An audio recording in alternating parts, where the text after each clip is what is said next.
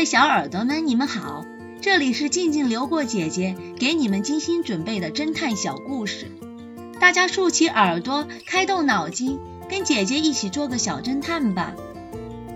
小侦探系列二百二十一，真假抢劫。Mary 小姐是位富家千金，对侦探故事非常的着迷，为此。他结识了 X 神探。有一天，Mary 小姐突发奇想，竟动起了难倒 X 神探的念头。这一天凌晨一点，X 神探接到 Mary 小姐的管家布鲁斯的电话，他在电话里说道：“神探先生，Mary 小姐的珠宝被人劫走了，麻烦你立刻赶过来。”不要破坏现场。我马上到。X 神探挂完电话后，立刻开车出发。他很快来到了 Mary 小姐的家。他走进 Mary 小姐的卧室，掩上门，迅速的查看了现场。两扇落地窗敞开着，凌乱的大床左边有一张茶几，上面放着一本书和两支燃盛的蜡烛。门的一侧。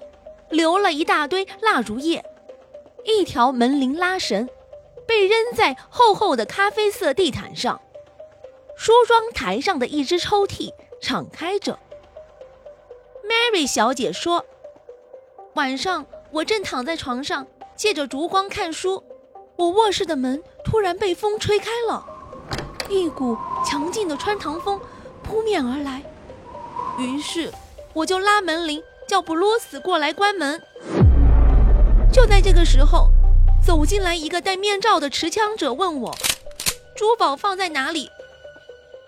当他将珠宝放进口袋时，布鲁斯走了进来。抢劫的人用门铃的拉绳把布鲁斯捆了起来，还用另外的绳子捆住了我的手脚。他边说着，边拿起另外的绳子。他离开时，我请他把门关上，可他只是笑笑，故意敞开着门走了。布鲁斯花了二十分钟，才挣脱绳子来解救我。X 神探笑着说：“Mary 小姐，你是不是又犯了侦探的瘾了？请允许我向你精心安排的这一劫案和荒唐透顶的表演致敬。”Mary 小姐沮丧地说。怎么这么快就被你识破了？真是郁闷！我已经很精心的安排了，为什么你还能看出破绽呢？小侦探们，你们知道 X 神探是怎么看出这是一场假的抢劫案吗？下集告诉你们答案哦。老式录音机，这个故事的真相是。老式的录音机在录完后播放声音之前是需要倒带的，凶手可以断定是那个倒带的人，他是想陷害 Smith。这段录音带是假的。